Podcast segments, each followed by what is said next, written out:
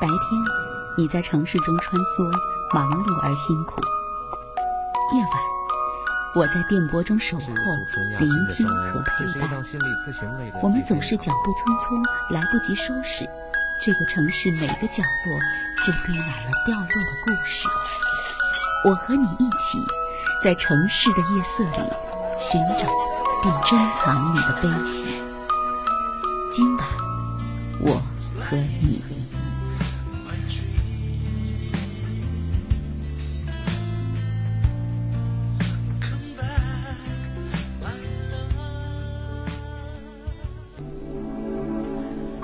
听众朋友，晚上好。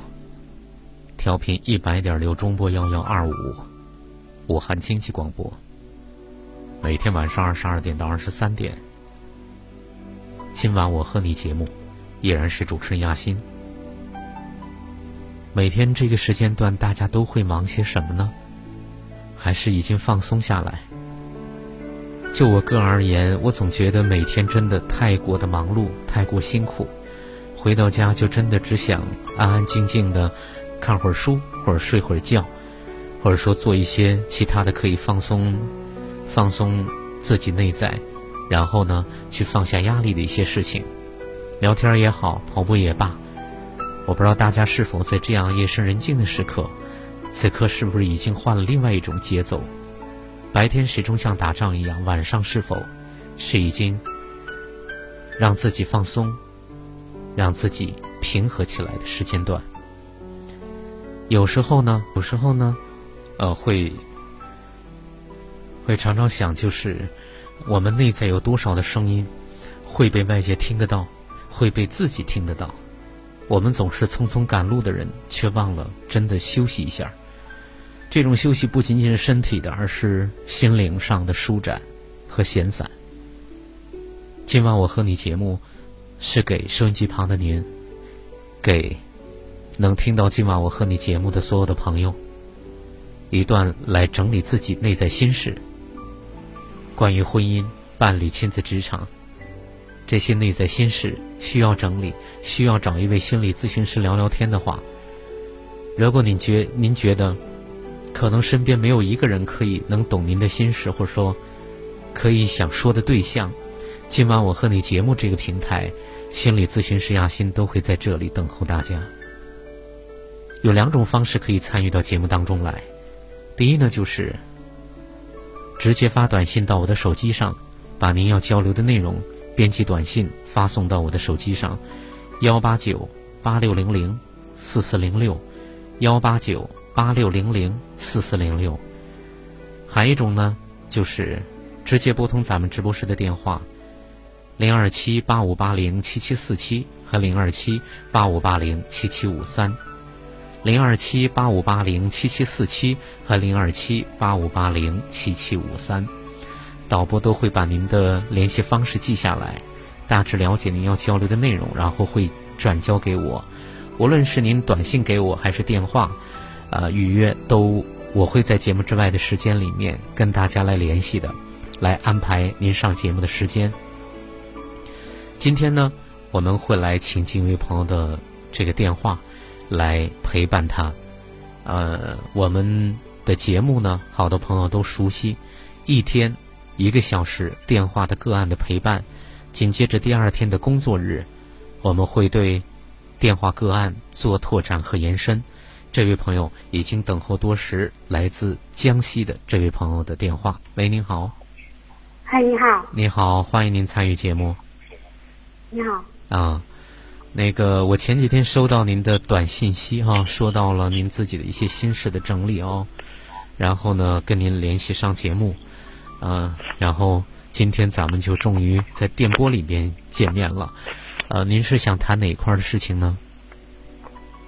哦，不好意思，声音有点小。啊，我是说您想谈哪一块的事情？谈哪块？谈。嗯，情感吧，然后。嗯，谈情感。然后呢？工作。啊嗯，工作。然后就是觉得吧，就是人不快乐。啊，人过得不快乐，是因为跟谁呢？就是很多事情，就感觉好，就回想走过来的路，就感觉很不快乐。嗯。然后这几年也不是很顺利。啊，我听到您说这些年过得不快乐，过得不顺利的时候，已经声音有些哽咽了哈，一定是回想起自己这些年的不容易啊，包括这段时间的不顺。嗯，您是先从不顺讲起呢，还是讲您的情感生活呢？嗯，那您是从情感生活讲起，还是不顺的地方讲起？呃，这样这样子吧，就从最近一件事讲起吧，就是，嗯，去年谈了一个朋友，嗯，然后呢，就感觉也聊的聊得蛮来的，因为我是呃离异的，然后聊得蛮来的，嗯，但是刚开始的时候相处也蛮愉快，但是后来就发现。又开始就是挑刺了，嗯哼，然后大概相处了几个月，就就就分手了。分手的时候没什么感觉，然后呢，就是两个月不到，他又找了别人吧，就感觉自己心里那道坎过不去一样的。哦，其实是因为您是离异的哈，呃，离异之后呢，又认识这个这个男性朋友，然后跟他交往呢，觉得还不错，感觉对吧？但是过了几个月之后，互相挑剔的时候就越来越多了。不是说互相挑剔，应该是我吧？你挑剔他？对。哦，挑剔他之后，你们就最后就分手了，是吧？呃，分手是这样子的。其实分手，我因为当初他跟我承，我就以为他。呃，怎么讲呢？我就以为他应该就是说，就算是分手，也不会那么快找的吧。嗯。然后找了之后呢，我就，嗯，我就心里就特别难受。嗯嗯嗯。所以他分手之后呢，他就找了找了另一半，而且很快就结婚了。啊，结没结婚我不知道，就是找了另一半的。啊。哦，实际上他只是，呃，他只是又谈了一个朋友，对吧？还没有哦呃，然后两个月不到呢就谈了朋友，但是你得知这个消息之后，你心里就不舒服，呃，就会很就很难过，就很难过哈。难过的具体内容是什么呢？嗯，我总觉得他是好，我总觉得是我是我的错。嗯，对，其实呃，其实也是我主动跟他分开的。事实上，到后来我们已经没什么。已经有大概一两个月没怎么联系了。哦，好好好。对，就是通过这件事呢，我有的时我就想起想起，就是说回想我走过来的，我因为今年我都四十岁了。嗯。呃，我就回想从我年轻时候的开始，我发现我每一次，嗯，每一次就是说跟异性朋友相处，嗯，相处刚开始都没什么问题，到了后来。就感觉有问题，就莫名的烦躁，然后非常脾气，嗯嗯，然后就左挑右挑，嗯，你像现在这个男的吧，我就总觉得他，觉得担心他身体会不好啊，怎么怎么样，嗯，对，然后之前也之前就是我大概二十多岁的时候也谈过，谈过那个时候呢。总之就是有各种理由就开始挑刺发脾气，好像就控制不住自己这样子。就是您发现了，就是在你的亲密关系里面，是吧？跟你的另一半相处，也都有一个模式，就是刚开始都还挺好，但是后来就是你忍不住的总是要挑剔啊、发脾气啊，好像把这个关系就弄得很糟糕了，就过不下去了。对。啊，然后你就会主动离开。嗯，也不算是，也不算是主动离开吧。其实，我想过有几，有想过，就是说之前有几段，有的是主动离开的，嗯有的呢就是可能第一段感情的话，我就觉得我没有，就是说没有打算要跟他在一起，所以说后来分开了。就是那种他不是说因为我发脾气分开，后来是因为工作的关系，大家就慢慢疏远了，都没有什么。嗯嗯嗯嗯。然后第二段呢，这个第一段属于无疾而终，是吧？对对，第二段呢，就是，嗯，就是有一次好久没来找我吧，他就打个电话过来，我就我就我就跟他说，我说他死了。啊。哎，那是过年，大概是年初几吧。啊。然后就那样子就没了。啊。然后你告诉他是，实际上说是你是吧？我死了。啊。然后对方也就没再跟你联系了。对对对。啊。嗯嗯。然后再来就是我我这我前夫吧。嗯嗯嗯。对。跟他在一起过了几年？哦，我前夫是我的那个高中同学、初中同学，跟他在一起过了。我们是应该是九七，我们一直有通信的。嗯。然后正儿八经结婚是零二年。嗯。就大概是九七年、九八年就在一起了，在一起。然后零二年结婚，结婚呢，可能我也有很多缺点吧。然后我前夫也是个蛮内向的人，我们俩都不是很善于沟通。嗯。其实那个时候也闹过不愉快。然后曾经有在没结婚的时候，曾经有曾经可能因为工作的原因吧，嗯，就是我可能嗯跟异性相处的比较多，然后呢那个时候呢我脾气也是有的时候也蛮工作上的不顺心也会跟他讲，讲到后来有一次他突然打电话跟我说分手，我就当时我就哭了，我说不分，后来两个人又又好了，嗯嗯嗯，然后呢。也就结了婚，结了婚之后其实也不愉，不是很愉快，因为有的时候我太认真了，然后我前夫他是那那种，前夫是那种，就是蛮蛮蛮内向的，不懂得关心人的人。其实我为前夫的前夫付出蛮多的，那个时候我们是两地分居，经常是我在跑。嗯。那个时候我们都在广东嘛，经常是我在跑，换个地方也是我在跑，因为他可能。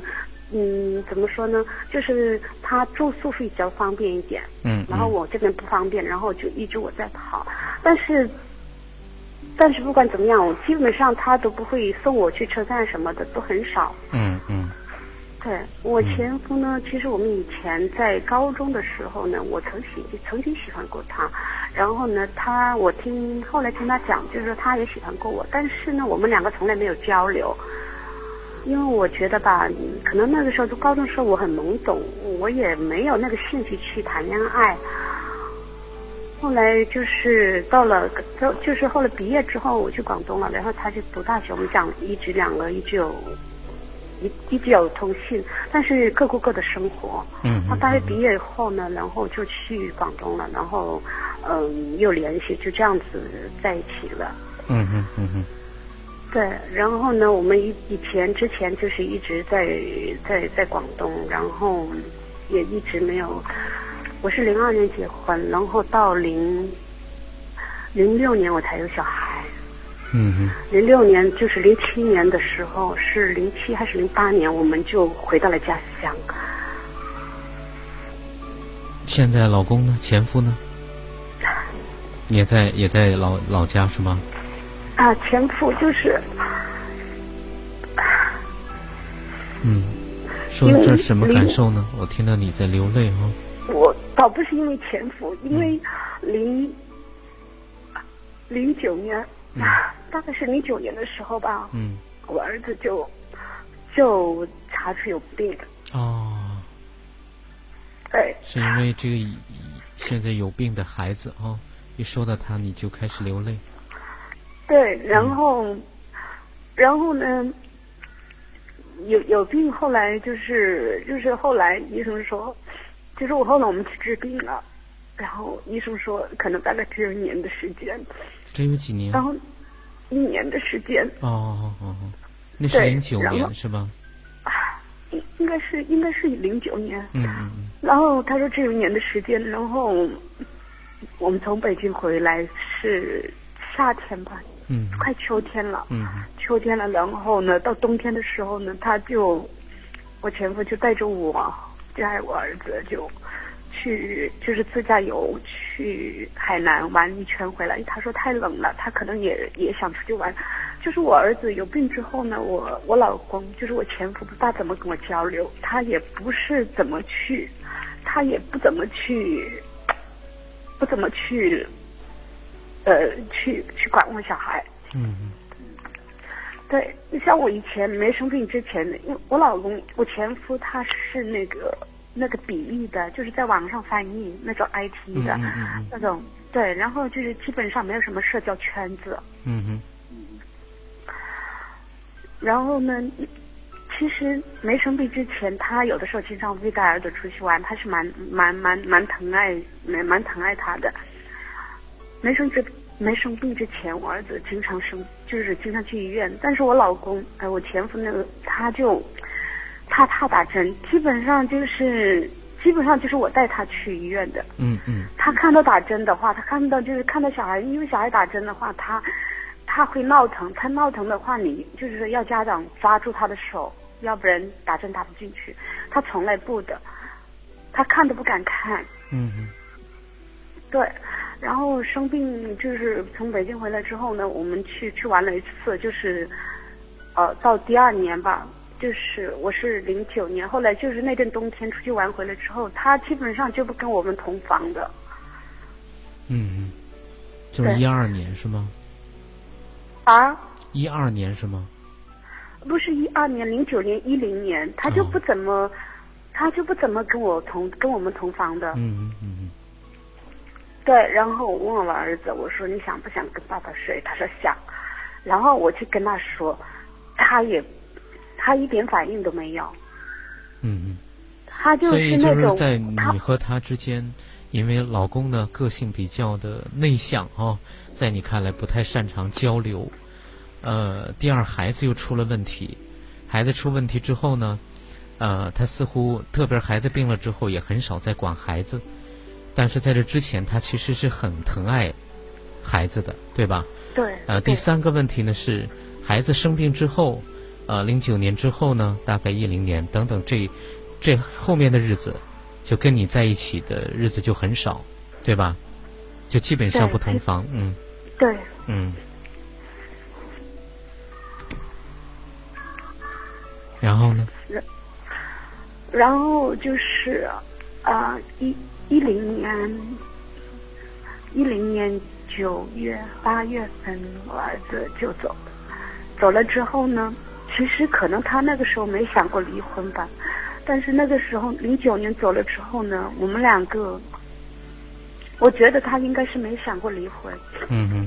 其实，在之前我们也总有闹腾，闹腾总是我在想，我我其实我自己说了很多次要离婚，就是那个时候可就是有小孩之后啊。嗯。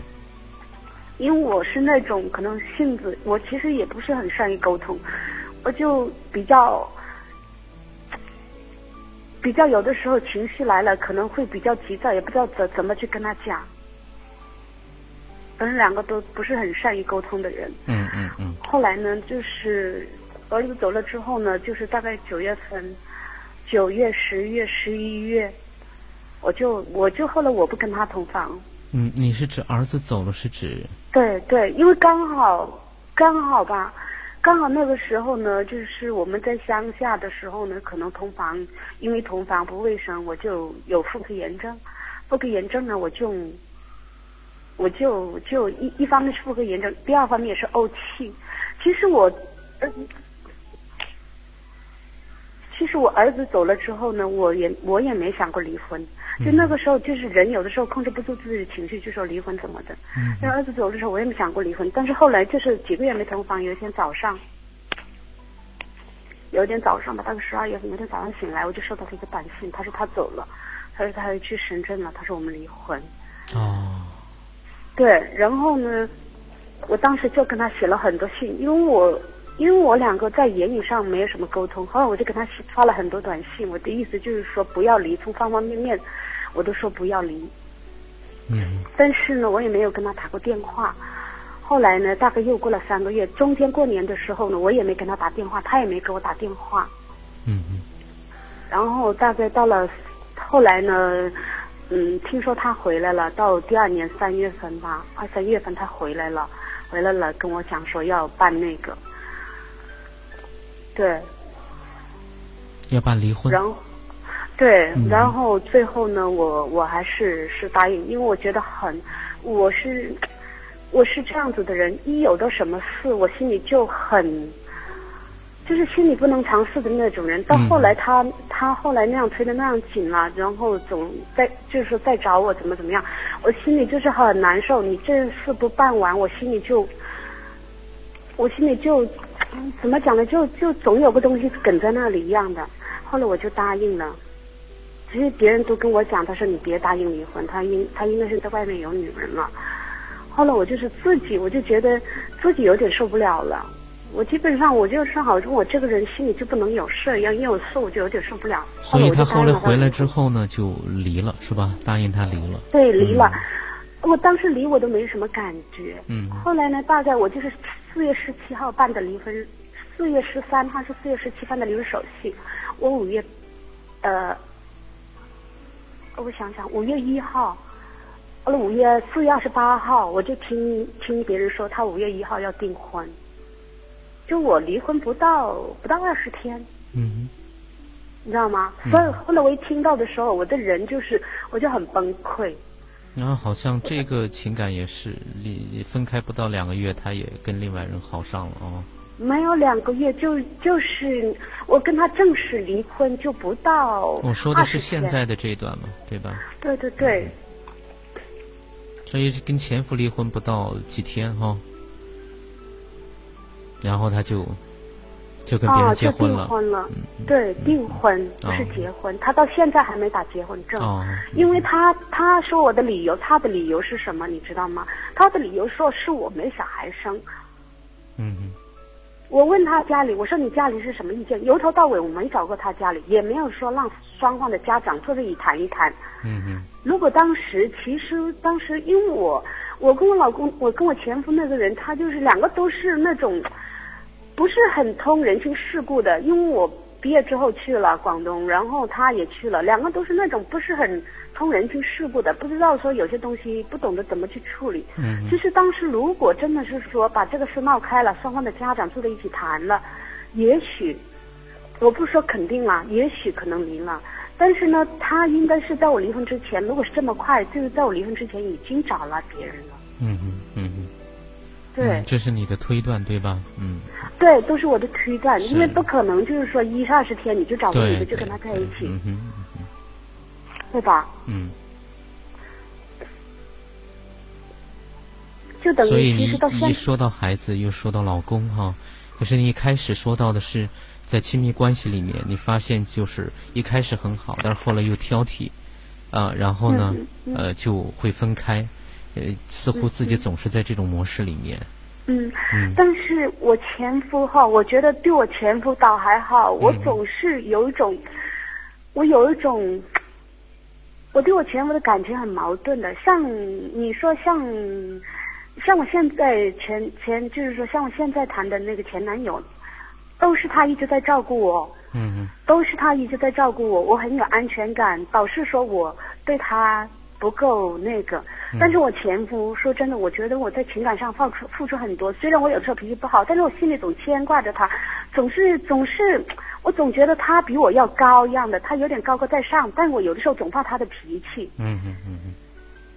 我觉得他好像一点都不认同我。嗯，所以现在就要做一个选择，说你是要谈跟前夫之间的关系的清理问题，还是要谈你现在的情感的模式啊？该如何去看？嗯。情感模式吧，因为前夫已经。已经就是说，已经对我来讲已经很平淡了。嗯哼。对，因为这些年离婚这些年吧，我一直在相亲，我就没办法看顺眼。嗯。其实也有很多好男人，我就心里就是抗拒。嗯嗯嗯。就是抗拒，我觉感觉我的很多很多就是说，呃，思维模式也好，很多东西已经出了状况，不是在情感，就是在事业上，也是这样子的。然后包括跟我家庭，我现在就是说，我有我跟家里人相处，就是，我觉得有的时候我觉得好像他们总是把我不知道他把我看成什么，因为我我爸姊妹我是老小，我离婚的时候呢，因为我之前一直在外面做文职工作，也没有什么很特别的特长。然后我现在在家里，这个是个小县城，你说跟之前的找一份跟之前的工作也不容易找。嗯。我离婚的时候呢，我就说想开个店，都已经都已经谈好了。我哥哥的房子、二哥的房子都已经谈好了，地面砖已经铺了，已经在装修了。后来就是家人不同意，然后我小哥哥就把我骂得天昏地暗，他们把我骂的天昏地暗，把我骂什么猪啊、蠢啊，全部都骂出来了。反正就很多原因吧，包括我姐姐本来是跟我姐姐一起合作的，然后可能我姐姐因为，因为我二二嫂吧一些一些的原因就退出来了，反正到最后就没有开成。嗯，所以现在你看到是，呃，因为你离婚之后呢，你其实是嗯，这个相亲相了很多次，对吧？嗯。嗯，然后又说到了你，这个回到县城里面，你自己想做事情。可是家里人怎么看待你？你好像很伤心。对。嗯。我做什么决定，他们就是，可能他们都说我我我，他们可能都说我脾气好像暴躁怎么样的。嗯。因为我前不久把我房子卖了，我房子去年卖卖的价格比今年一年不到整整少了十万。嗯。因为当初我卖的时候，就是因为又是我哥哥说不同意。就是我小哥不同意，他说他是也是就是好像我考虑问题所以你通过家里的这些事情是在告诉我，呃，然后就是你好像做的任何决定，家里人都不支持，对对吧？对。嗯。然后你相亲很多次，这和家里人有什么关系？这个没有关系。嗯，那你你是要告诉我什么？嗯。我就我想告诉的就是说，一个是情感方面，我就感觉我真的是心里就是说我没办法去去就是说这么多次哈，我就是看到人家我就心里很抗拒，就很多想法。每晚十点，武汉经济广播，请在这里安坐，脱下一身繁重的奔波，今晚我和你，给你我最专业的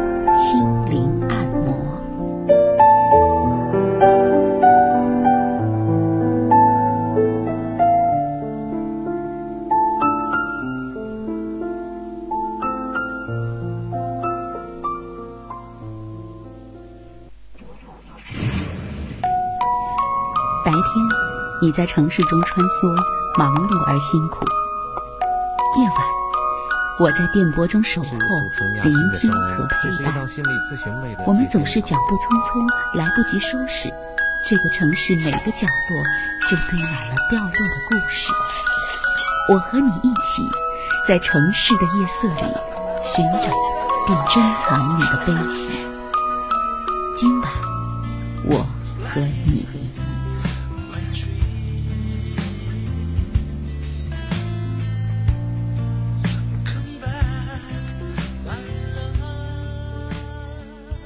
哦，是这样子的，就是我分手吧，我不至于一直很痛苦嘛？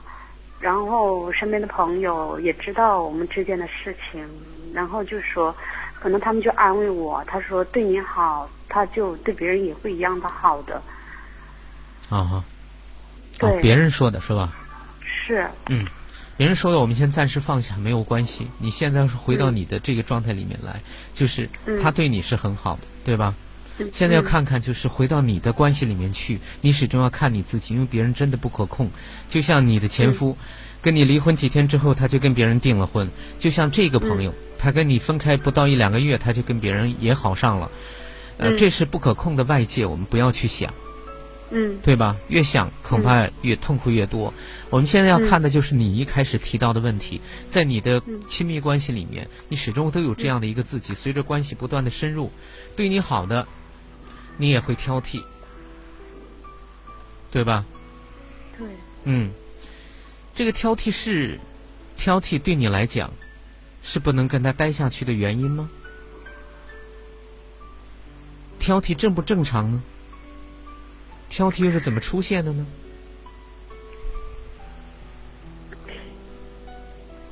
有挑剔就不行吗？我可不可以边挑剔边跟他把日子过得好好的呢？如果真像你所说的，你跟他之间真的情感也挺好，他把你照顾的也很好，嗯，你你们你为什么没有去跟他往下走呢？对吧？然后等他走了之后，你又后悔说：“哎呀，这以后还不知道能不能碰到像他这样对你好的人。”所以你看，在这个关系里面，在你跟他互动的关系里面，你始终要看到呈现了怎样的一个你呢？我刚才提的这些问题，只是在告诉你，这些问题其实并不是问题。世上没有完美的夫妻的，会有挑剔，会有不舒服，会有牢骚。但是可以把日子过下去，而且真的可以把日子过得很好的也有，很好的并不代表说没有挑剔。那现在就是在这个关系里面，就是你有这样的一个去挑剔对方，去说对方不满，然后呢，哪怕对方对你再好，别人回过头来给你打电话，你也会不接电话，有这样的一个自己在里面。当我说这样自己的时候，你有没有看到他？在你内心能不能感受得到他？因为他在你的情感关系里面已经出现了，对吧？嗯，怎么一直沉默呢？我在听。嗯，你沉默当中在想什么呢？我在想，我在想，我是不是就这样一个人？其实跟朋友相处也是这样子的。嗯。我给陌生人的感觉就是。其实是个蛮温和的人，不是他不大不大喜欢说话。嗯。对，然后可能有些朋友吧，我玩的特别好的一个同学，他说我这个人可能脾气有点暴躁，包括跟我家里人也是一样的。我跟我家里人相处没办法相处，就是有的时候说一句就情绪就来了。然后其实我给人的感觉，一般的感觉都是那种蛮蛮蛮蛮温和的人。当然，就是说，好像就是身边的人吧，也有，也有部分就是相处也蛮久的，但是不会有不会有任何问题。嗯哼。我对我有身边目目前就是两个接触的比较多的，有一个同学他就跟我脾气太暴躁了，他说脾气不好，他说你的脾气要改一改，你是太自我了。嗯。然后另外一个相处的稍微要比这个要。少一点，他说：“我说我到底是不是这样子的人？到底是不是脾气特不好？怎么怎么样？”他跟我说：“没有。”他说：“我一点都不觉得。”嗯哼，这就是大概每个人看到的你都不一样，对吧？但是现在我想问的是，好像你在亲密关系的经营上面会有一些问题。这个问题呢，不仅是你，我们我敢说，这世界上很多很多，甚至百分之八九十人在情感的经营上面都有问题，在。在亲密关系的经营上面，我们都有或多或少的问题存在。这些问题呢，呃，是跟创伤有关的，是跟我们的经历有关的，是跟我们好多没有去发展的部分有关的。所以我就想问，比如说在你的原生家庭里面，因为我刚刚听到说，嗯，你想做一件事情，结果你的小弟把你是小哥还是小弟把你骂成那个样子，哥哥，呃，所以我在想，你的原生家庭大概。啊，并不是说呃是那种有事好商好量，然后呢这个很温馨、互相互帮互助的那种。呃，我不太清楚你的原生家庭，因为我们的亲密关系的模板真的是来自于我们的原生家庭，来自于我们的经历，来自于我们在比如说在读书成长的过程里面，我们学到的、我们看到的，然后我们在原生家庭的模板上面基础上做了一些修改。所以我觉得，我敢说吧，可能你跟你爸妈的关系，啊，并不是那种一回去就能够非常开心、非常幸福的那种，或者说有有可能是别人把你宠的宠的很很厉害，啊，你可能浑然不觉，因为我不知道你是哪一种，这个跟你的。就此，我刚才说，在你的亲密关系里，你需要看到有这样的一个自己存在。那么，看到这样的一个自己存在之后，你好像没有感受，你也看不到，你也没跟我回复啊，你也没回应我，你只是在头脑里面在想。所以我呢，今天会跟你说的很多，因为既然是头脑里面的东西，我就跟你说啊，我说我就想问啊，你的原生家庭到底是什么样子的？我。我八姊妹，我爸爸，我爸爸今年九十岁了。我妈妈有零二年然后零零二年走的。嗯嗯。我爸爸妈妈小时候经常打架。哦。对，然后我其实我小时候对我妈妈没有太深的印象吧。嗯。就是可能是我姐姐带大的，在后来因为那个时候八姊妹家庭情况并不是很好，然后我妈妈在外面在外面打工吧。最小的记忆我不知道，那个是很小的时候呢。我看到别人家，别人家的爸爸妈妈都是很年轻的。然所以你呢，实际上是妈妈很就是长时间在外面打工，你基本上是姐姐带大的，对吧？呃，在我的记忆中，很小的记忆我不是特别记得，但是特别小的时候，我就感觉我姐姐就是可能带我带的多一点。我听他那个时候我知道，我听他们说我们妈妈在另外一个地方打工。然后爸妈就经常小时候记得就老打架。老吵架哦，哦，老吵架，然后，然后再后来，你是老几？我老八。啊，老幺，嗯。然后，其实我觉得爸爸妈妈倒是疼，对小孩都很疼的。嗯。我记忆中，我爸爸没有打过我，就骂都没有骂过我。然后妈妈呢，小的时候啊，我爸爸。嗯。然后在在那个点的时候，就是我妈妈呢，导师小时候打过我，是因为我调皮。嗯。其实到了后来，到了我记事的时候，我忘记是初中还是什么时候，我妈妈回来了。我就小学、初中的时候，其实我妈妈就特别疼我，很疼我。嗯然后有，我记得有一次打架，我跟我哥哥打，哥哥吵架。我哥哥就这样说：“他说我妈妈太，就是太惯我了。”嗯嗯。对。你小时候，我哥哥经常打打架，然后有的时候我是打不过他。嗯嗯。然后妈妈在的时候，妈妈会护着我；妈妈不在的时候，我记得有一次她踢我，踢我踢的我就在地上，痛的在地上倒在地上了。然后他还在说我在装。好的。其实，当我说到这个原生家庭的时候，啊，如果我说哈，像你前夫，像你刚结束的这段情感的那个异性，像你的家人，爸爸妈妈，然后你姊妹八个，然后加上你自己，真正在情感上的有接触的人，当我在说的时候，如果说让你占一个地方，啊，让你占一个地方，你就在那儿，然后当我说到这些人的时候，你的前夫。然后刚结束的这段情感的人，然后还有你的爸爸妈妈，还有你的姊妹，会呈现什么样的一幅图景在你的内在？是他们都在你的周围，还是你在他们之外？很孤独，还是跟他们有点距离？谁跟你更近更近？谁离你很远？我我总觉得我没有安全感，一点安全感你看，你一直都。都不会去回答我的一些东西，就是你内心有没有，会不会出现这幅画面？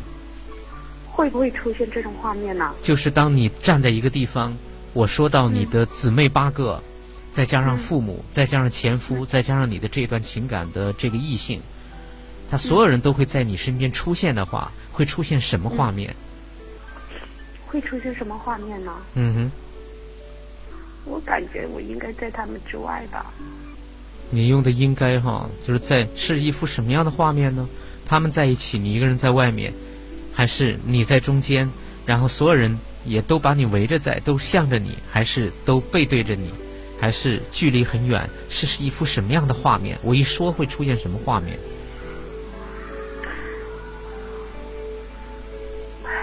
有没有呢？没有。嗯哼，没有。那这样的一个你会出现吗？啊，因为试着再试着再看看，因为呃，我希望你能够明白，就是在亲密关系里面，在你要尝试着建立的亲密关系里面，比如说婚姻关系，比如说将来有孩子亲子关系，啊，呃，当你有这些亲密关系的时候，我们要看，就像你今天。一上节目一开始告诉我了，这就是一种看，你看到了，嗯，有一个你，就是在关系里经常刚开始挺好，后来就挑剔，然后关系就断掉。有这样的一个你在这里，这就是看，这就是觉察啊！当你看到这个东西的时候，我们就要开始，你真的看到这样的你，你会有什么感受啊？你会有什么心里话要对这样的一个自己讲？当你没有这样画面的时候，我就来跟你说另外的东西，就是这个看呢，就是我首先要明白我们在关系里拿出了怎样的自己。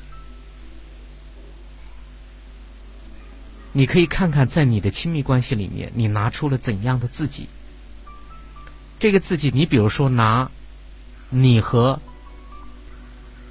刚结束的这段情感关系来讲，他对你很好，他对你也很呵护，你甚至都觉得以后可能很难再碰到对你这么好的人了。是你在这里头是有挑剔。然后呢，你无法带着挑剔去跟他交往一样。但是在这个过程里面，我想跟你讲，你呈现了这样的自己，下一次还会呈现这样的自己。如果关系很深入，还会呈现这样的自己，该怎么办？对不对？我们首先在头脑里面要明白，亲密关系它一定会变化的，从一开始的非常的美好。不美好，你不会去靠近一个人，对不对？全天下没那么傻的人，就是因为感觉很好才会不断靠近，对不对？啊，那么在靠近的过程当中，初期阶段都会很美好，所以我们的恋爱过程当中总会有一段或长或短的美好的阶段。这个美好就是，就觉得说全天下的最好的人就是他了，最好看的人也是他了，最帅气的人也是他了。无论怎样。都觉得对方挺好，所以这就是刚开始的美好阶段。但是这个美好阶段随着深入不断往下走的时候，难关就来了。难就难在哪儿呢？难就难在，在这个关系里面，这个关系会以不满、会以挑剔、会有很多的埋怨、会有很多的期待，会在关系里面呈现。就有一个我们带着很多的美好期待。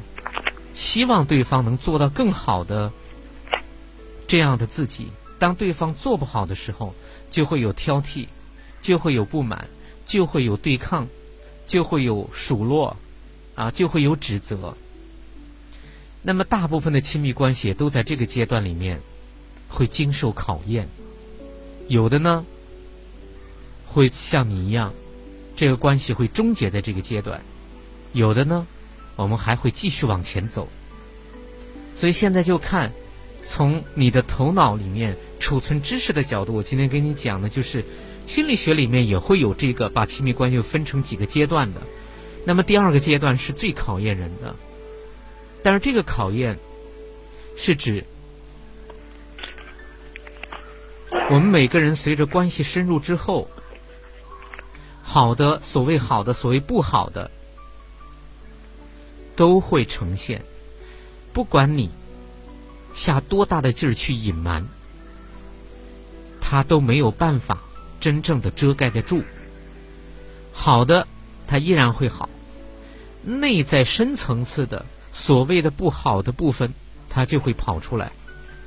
我们之所以有期待，之所以对对方有指责、有不满，是因为我们内在的这个部分出来了。我更说多一点的，你比如说，当然有的心理学理论说，它是完美的母婴关系，在第二阶段里面，它无法去延续下去。所谓的美好的母婴关系呢，是指我们在很小的时候，受到过无微不至的照顾，无条件的接纳。我们做再多错的事情，很多成人的世界、外在的社会都会说这是一个小屁孩儿，没什么，都会有原谅。都会理解和接纳这种无条件的接纳的关系，它会在我们的第二阶段继续延续。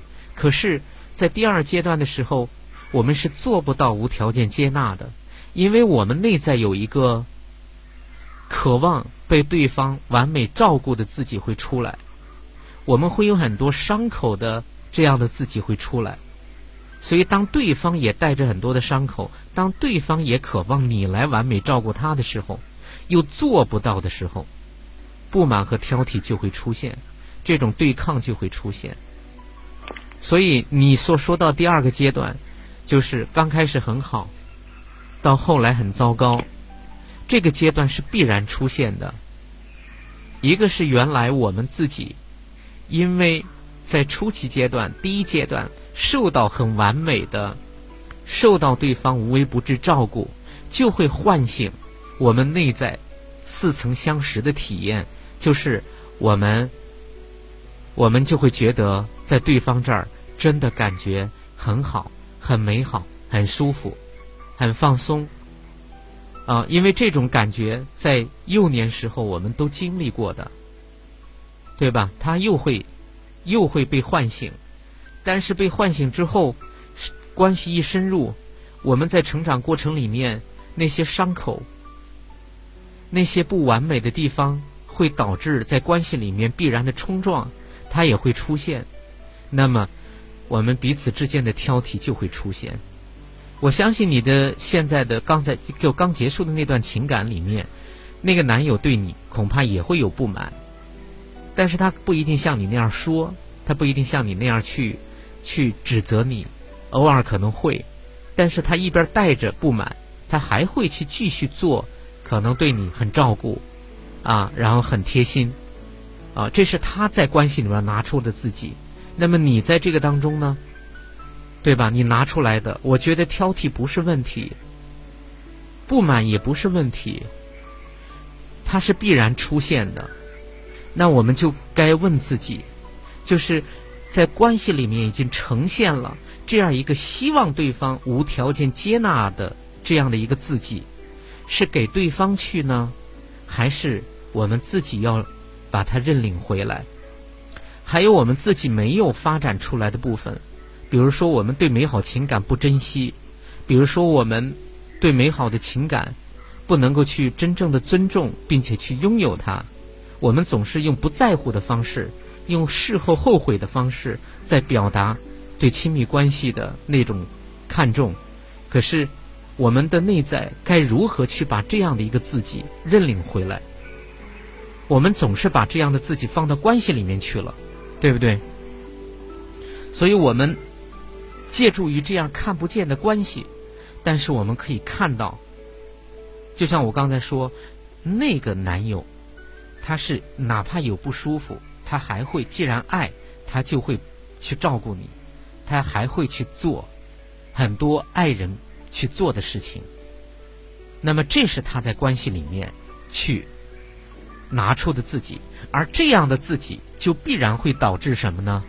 识货的人，他就会觉得这样的男人很难得。一般的男人觉得有对抗，他就不会去做了。但是你这个，他是有对抗也好，可能有不舒服，他还会去好好的去呵护你。那么识货的女人，她可能一认识、接触了，知道这个男人是这样子，那么她觉得这个男人很好。她就会跟他去订婚，他可能就会确定关系，是因为你的现在这个男友他在你的关系里面已经结束了啊，可是，在跟你的关系互动里，他拿出了这样的一个不错的自己出来了，所以这样的男人在婚姻市场在内在里面，他肯定是抢手货了，对不对？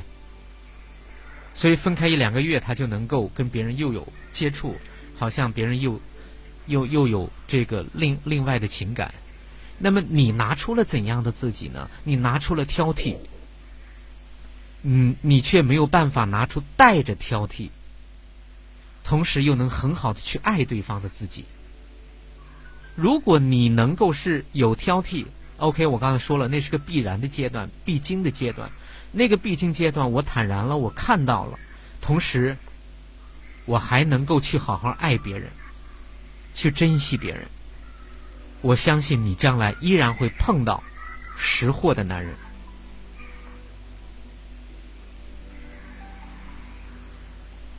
对吧？所以不是说收入、长相等等等等等等这些外在东西重不重要？是重要的，但是相比较你的内在，在关系里面你拿出了怎样的自己，这个才是最重要的。你看到了之后，至少你的刚结束这段情感里面，你的男性的朋友给了你一个很好的学习的模板，就是他，你也不是完人，对吧？所以我相信他肯定对你也会有些想法，有些遗憾的地方，但是他还会那样去对你，在跟你的交往过程里面，他拿出了这样一个一个一个自己出来。我不知道我说的是否够明白。嗯。所以，如果你想要真正的去，那么我给你的建议就是：挑剔不满必然会出现。你能否带着挑剔与不满，同时去看到整个人，然后你依然去把最好的爱、最好的自己？你如果你真的很喜欢他，那你就带着你的不满，带着你的挑剔，把你的喜欢和爱继续去给他。这就是对你自己内在非常非常如一的忠实。你也可以跟他发发牢骚，你也可以跟他说一说，但是你还会继续的去爱他。而不是在关系里面总是对方做再多理所当然，对方做的一点不好就开始唠叨，然后当对方要离开你也一点都不挽留，那对方会觉得你就是个吸血鬼吗？那有什么可留恋的呢？对不对？所以你就开始学习，包括你在现在的关系里面，所有的关系里面，你可以带着你的内在的很多的想法，但是同时。又能够忠实于你内在去跟别人交往。如果再碰到这样的男士，我想你可以带着这些不舒服、不满，同时继续去给。你可以唠叨完了去给对方做事情，因为那是你喜欢他，你必然要去做的。你可能发了牢骚之后，你依然会去跟他好好的去看一场电影。因为那也是你喜欢做的事情，因为你喜欢他，你愿意跟他的，对不对？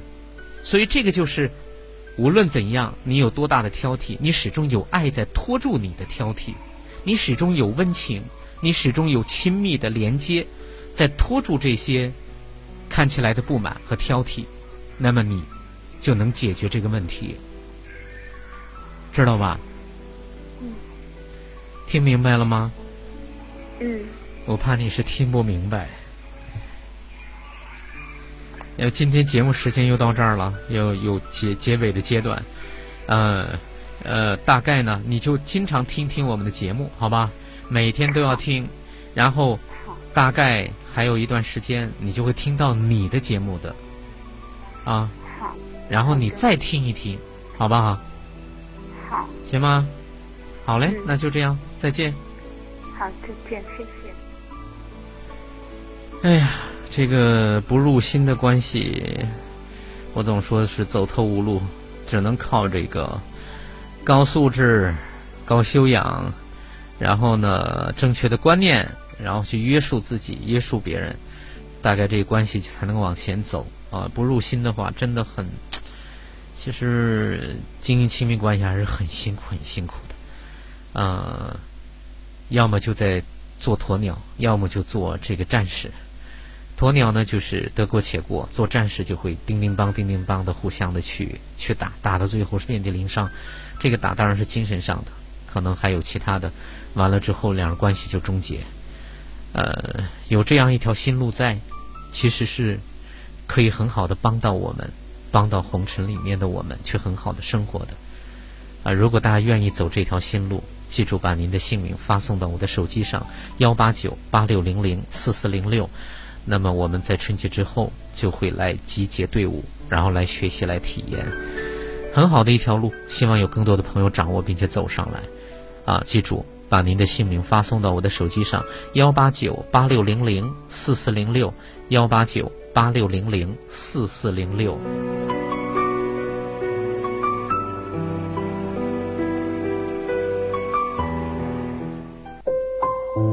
每晚十点，武汉经济广播，请在这里安坐，脱下一身繁重的奔波。今晚我和你，给你我最专业的。